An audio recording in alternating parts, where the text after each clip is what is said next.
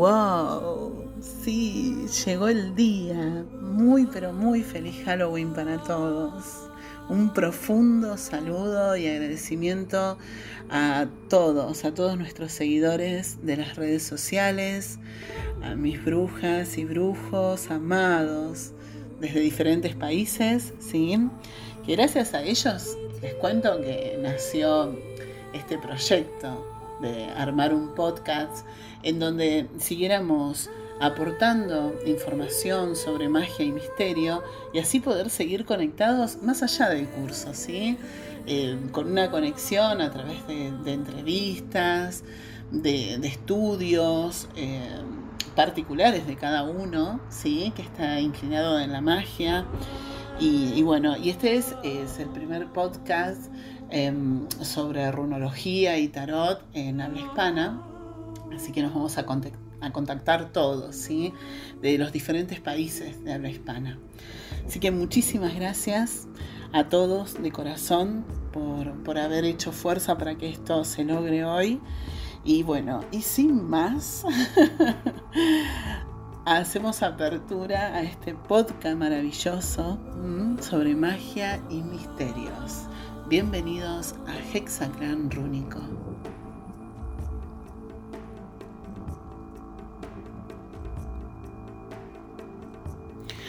Bueno, les comentamos que en el programa de hoy vamos a hablar sobre el porqué de Halloween, ¿sí?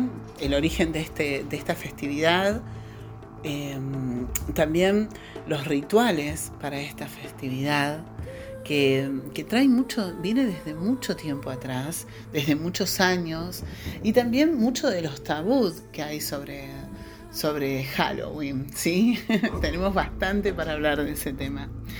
Y otra cosa maravillosa que hoy vamos a poder disfrutar todos es una entrevista muy especial eh, sobre runología y batalla medieval. Porque estos temas, ¿no? Porque siguen hoy, tan vivos en el mundo, a pesar de que hayan pasado los años, eh, tienen un auge realmente muy fuerte en, muchos países, ¿sí? en muchos continentes, el tema de la runología y el tema de, las batallas medievales es, sumamente eh, de un interés cultural sorprendente, ¿sí?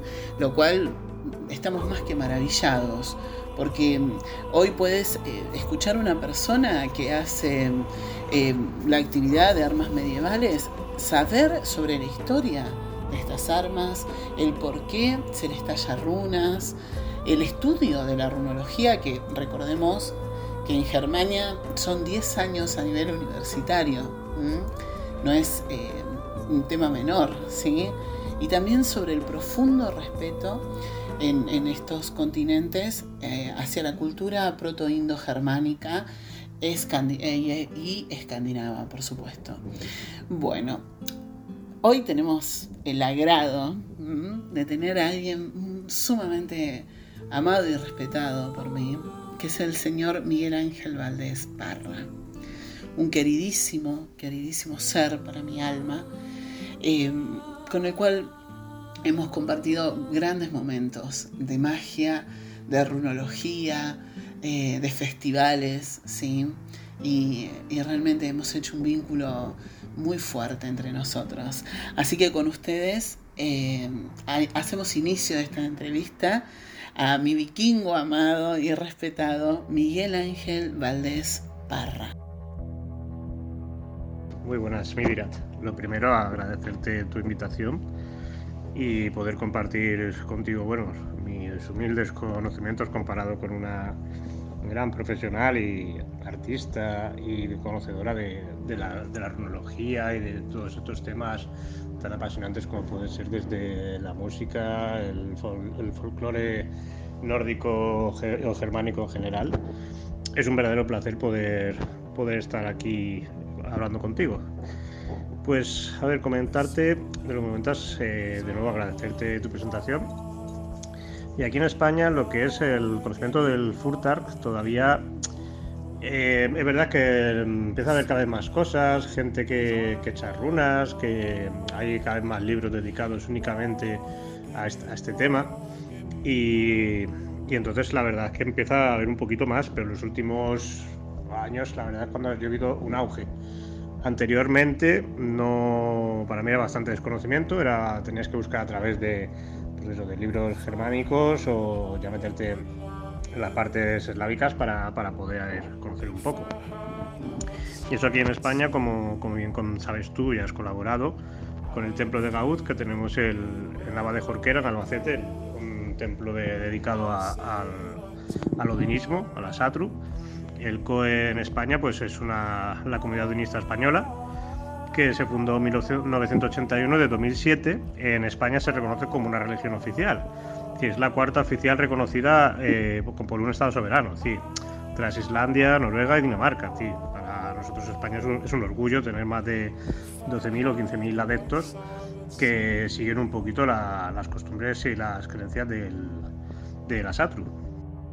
Les comento que nuestro invitado es español, hoy se encuentra en el norte de Cáceres y es un vikingo con todas las letras, ¿sí? ¿Cómo estás, mi querido Miguel Ángel? ¿Qué puedes decirnos sobre las runas en tu país, en tu tierra amada? Para mí, el, tema runas, aparte de, tener algunas runas en alguna de, las espadas de batalla, eh, normalmente siempre el pues, un poquito de, del coraje, el valor, de la victoria, la runa de Tyr, y entonces yo creo que era, además era la que históricamente también se solía, se marcar, como, bueno, como bien sabéis y tú, tú me has ido enseñando durante todos estos años. Después para mí otra de mis favoritas siempre va a ser Raido, que para mí siempre va a ser el viaje, el esfuerzo, los cambios y en mi vida pues, siempre, ha sido, siempre ha sido eso. Y Algith porque creo que es esa eh, preservación y la protección de, para mí lo que es de lo puro, de, la costumbre, de, los bosques, vamos a decir, para, al final todo esto conlleva eso. Y yo en mi barba pues siempre suelo tener em, las runas de, pues, de Raido, Algiz y Teiwaz principalmente. Todos tenemos nuestros días ¿no? y, las cambiamos. Pero sí es verdad de que últimamente eh, llevamos unos años en los que, bueno, todos sabemos que la gente que seguimos un poquito la cultura nórdica, desde hace muchos, muchos años, eh, hace, creo que ya, ya era ocho, ¿no? no estoy seguro, desde la, llegada de series como Vikingos o Juego de Tronos, eh, todo el mundo nórdico como que ha despertado un poquito más, el beber hidromiel, eh, los cuernos para beber, eh, la runa, los símbolos, estas cosas como, como que han vuelto un poquito más. Es decir, parece que ahora está muy de moda, parece la gente pintarse, ponerse un par de runas en la cara y unas sombras y parece que representan al bosque, pero vamos creo que es una. Hay gente que llevamos esto como, una forma de vida, como una creencia y como un aprendizaje. Yo, gracias a ti, estoy aprendiendo, siempre voy aprendiendo un poco más. Este tipo de, vida, tipo de creencia, pues eh, sí es verdad que yo a lo mejor la parte más mágica de la cronología no todavía no la concibo tanto, concibo más lo que es la parte de, de la historia, del aprendizaje que voy haciendo poco a poco y incluso la, nosotros tenemos que, a ver, somos testigos de, nuestra historia. Es decir, en España aquí tuvimos a los reyes visigodos, que, venía, que eran germánicos y se establecieron aquí en España durante bastante tiempo. Es estamos hablando de que del siglo VI se, establecieron en Toledo y hasta la llegada de, los árabes y después de la reconquista se estableció aquí un periodo de historia los, los visigodos, también cuando estuvieron aquí el andaluz los vikingos llegaron aquí a España, a varios puntos y se establecieron también en el norte de, España. Entonces, claro, para nosotros es un poquito parte de nuestra historia y creo que conocer estas cosas pues no, nos enriquece un poquito a todos. Entonces el tema de las runas sí es verdad de que, bueno, como bien sabemos, mucha parte que nos llegó, por desgracia, en los escritos fueron modificados o cambiados por, el cristianismo o un poquito a veces em, se, burlaron de un poquito todas estas creencias, pero por suerte nos siguen llegando cosas, se siguen averiguando, hay mucha gente investigando en arqueología y la verdad que es apasionante. Yo la verdad que intento colaborar o aprender o, leer todo lo que puedo o escucharte a ti, que siempre es una, de las mejores maneras de, de conocer esto. Muchísimas gracias, Miguel. La verdad que ha sido más que claro y me encantó el recorrido que, pudiste hacer a través de las runas, ¿verdad? De, las religiones eh, que manejan también el, tema rúnico, pero estamos hablando de, creencias dentro del paganismo, ¿sí? Por ahí sacarlo un poco de la religión y sí seguir una tradición, ¿ok? Que es eh, lo más hermoso y lo que mantiene vivo una, cultura tan, tan extensa. Estamos hablando de más de 8.000 años de antigüedad, eh, del estudio de la germanística en Alemania y en los países escandinavos, y hoy con una apertura maravillosa en toda España me realmente me encantó esta representación que hiciste de los, de los godos y luego su expansión eh, hacia los visigodos en España, em, los cuales también han llevado runas, glifos y, y, ha arraigado tanto la cultura, ¿no? También tenemos los celtíberos, todas tribus proto-indo-germánicas, ¿sí? Que se han esparcido por por toda la Iberia. Eh, muchísimas gracias de corazón. Eh, sabes que, que, te aprecio con el alma, ¿sí? Y, que te agradezco tanto que estés hoy en este, en este inicio de programa y de propagación. Que, que, va a ir creciendo con el tiempo, pero siempre confío en que las raíces tienen que, que venir de, de, seres guerreros, de seres fuertes, y estoy muy, muy agradecida, muy agradecida porque has tenido mucho que ver en mi español, eh, que si bien me he formado durante años, en el principio de no hablarlo siempre has hecho un, gran esfuerzo eh, por, por, por, comprender mi alemán y llevarlo al español. Eh, son muchos años de conocernos y estoy más que agradecida. Sabes que te amo con el alma.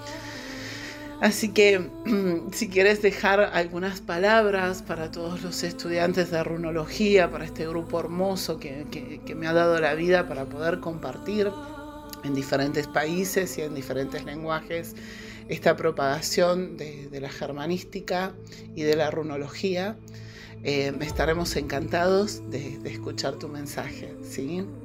Gracias. Gracias de corazón eh, por estar hoy aquí.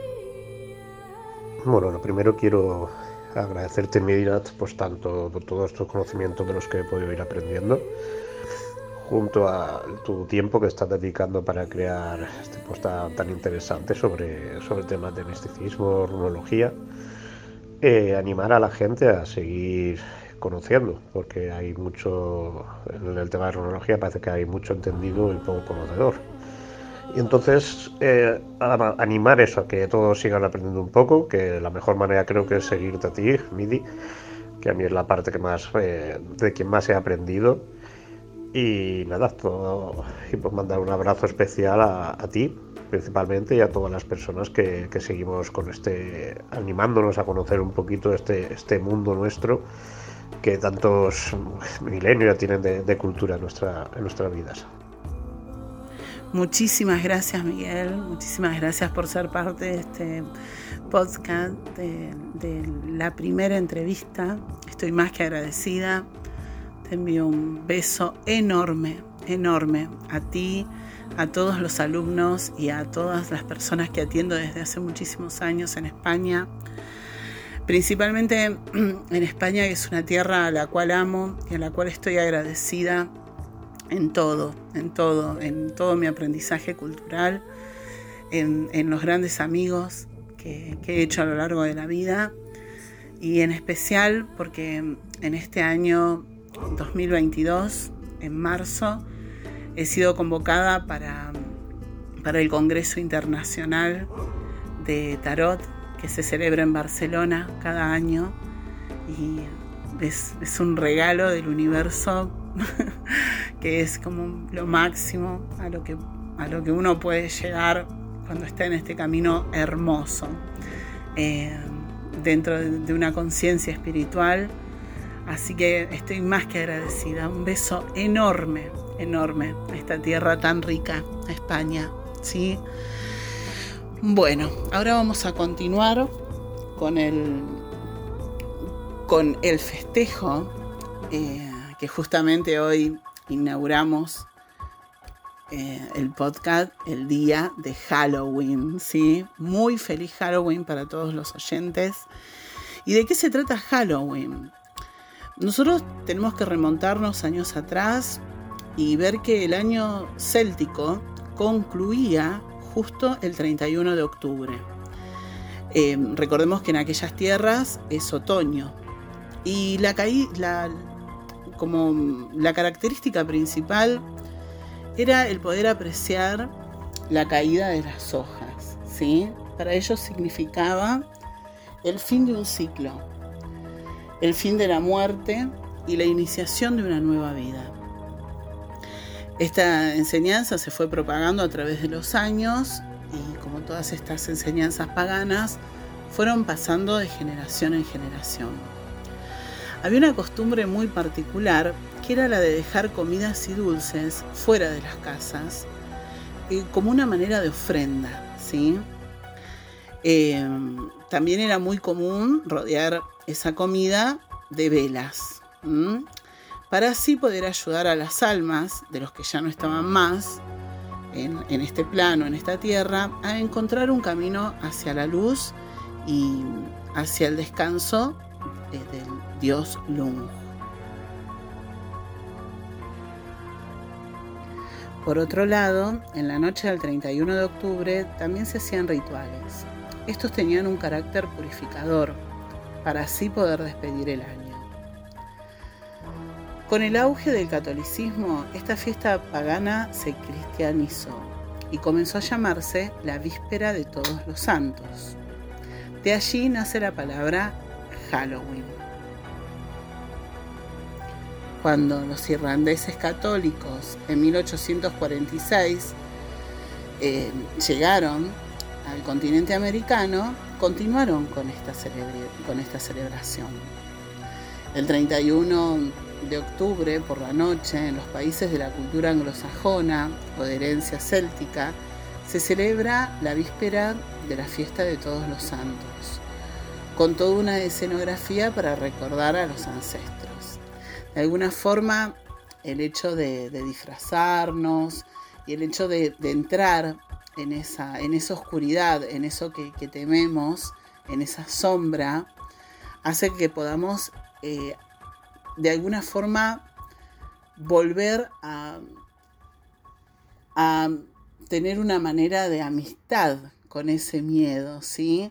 Por eso es muy importante, ¿no? Porque los niños empiezan a ver a eso que es un monstruo, a lo cual le tengo miedo, a, los hechos de, lo que figura la muerte, eh, las brujas, Em, y bueno, y muchos personajes de Hollywood, ¿no? Que se crearon a través de, estas celebraciones, es que es un tío, que es un hermano, que es un abuelo, entonces eh, dejo de temer a esa sombra, ¿sí? Creo que por eso es de un, es de un simbolismo eh, maravilloso y sanador, ¿sí?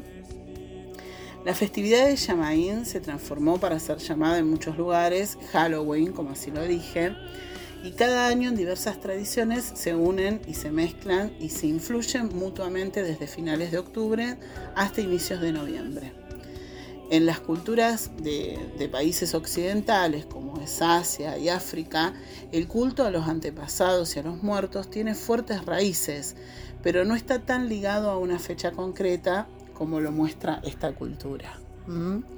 Así que Feliz Halloween para todos. Muchísimas gracias por haber sido parte de este, de este primer podcast, de esta iniciación. Eh, los amo, les envío muchísimo amor. Gracias, gracias por estar escuchándonos.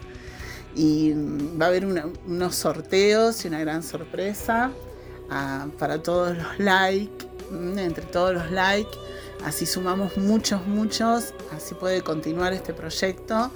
Eh, vamos a sortear un hermoso juego de runas hecha con flores naturales, muy bello, que vamos a postear en las fotos. Y también eh, unos, unos aperitivos para dos, una cena para dos. y muchos premios más que se van a estar posteando ahora dentro del video de la finalización del podcast. Muchísimas, muchísimas gracias. Gracias por ser parte de todo esto. Mm, los amo. Gracias, gracias, gracias.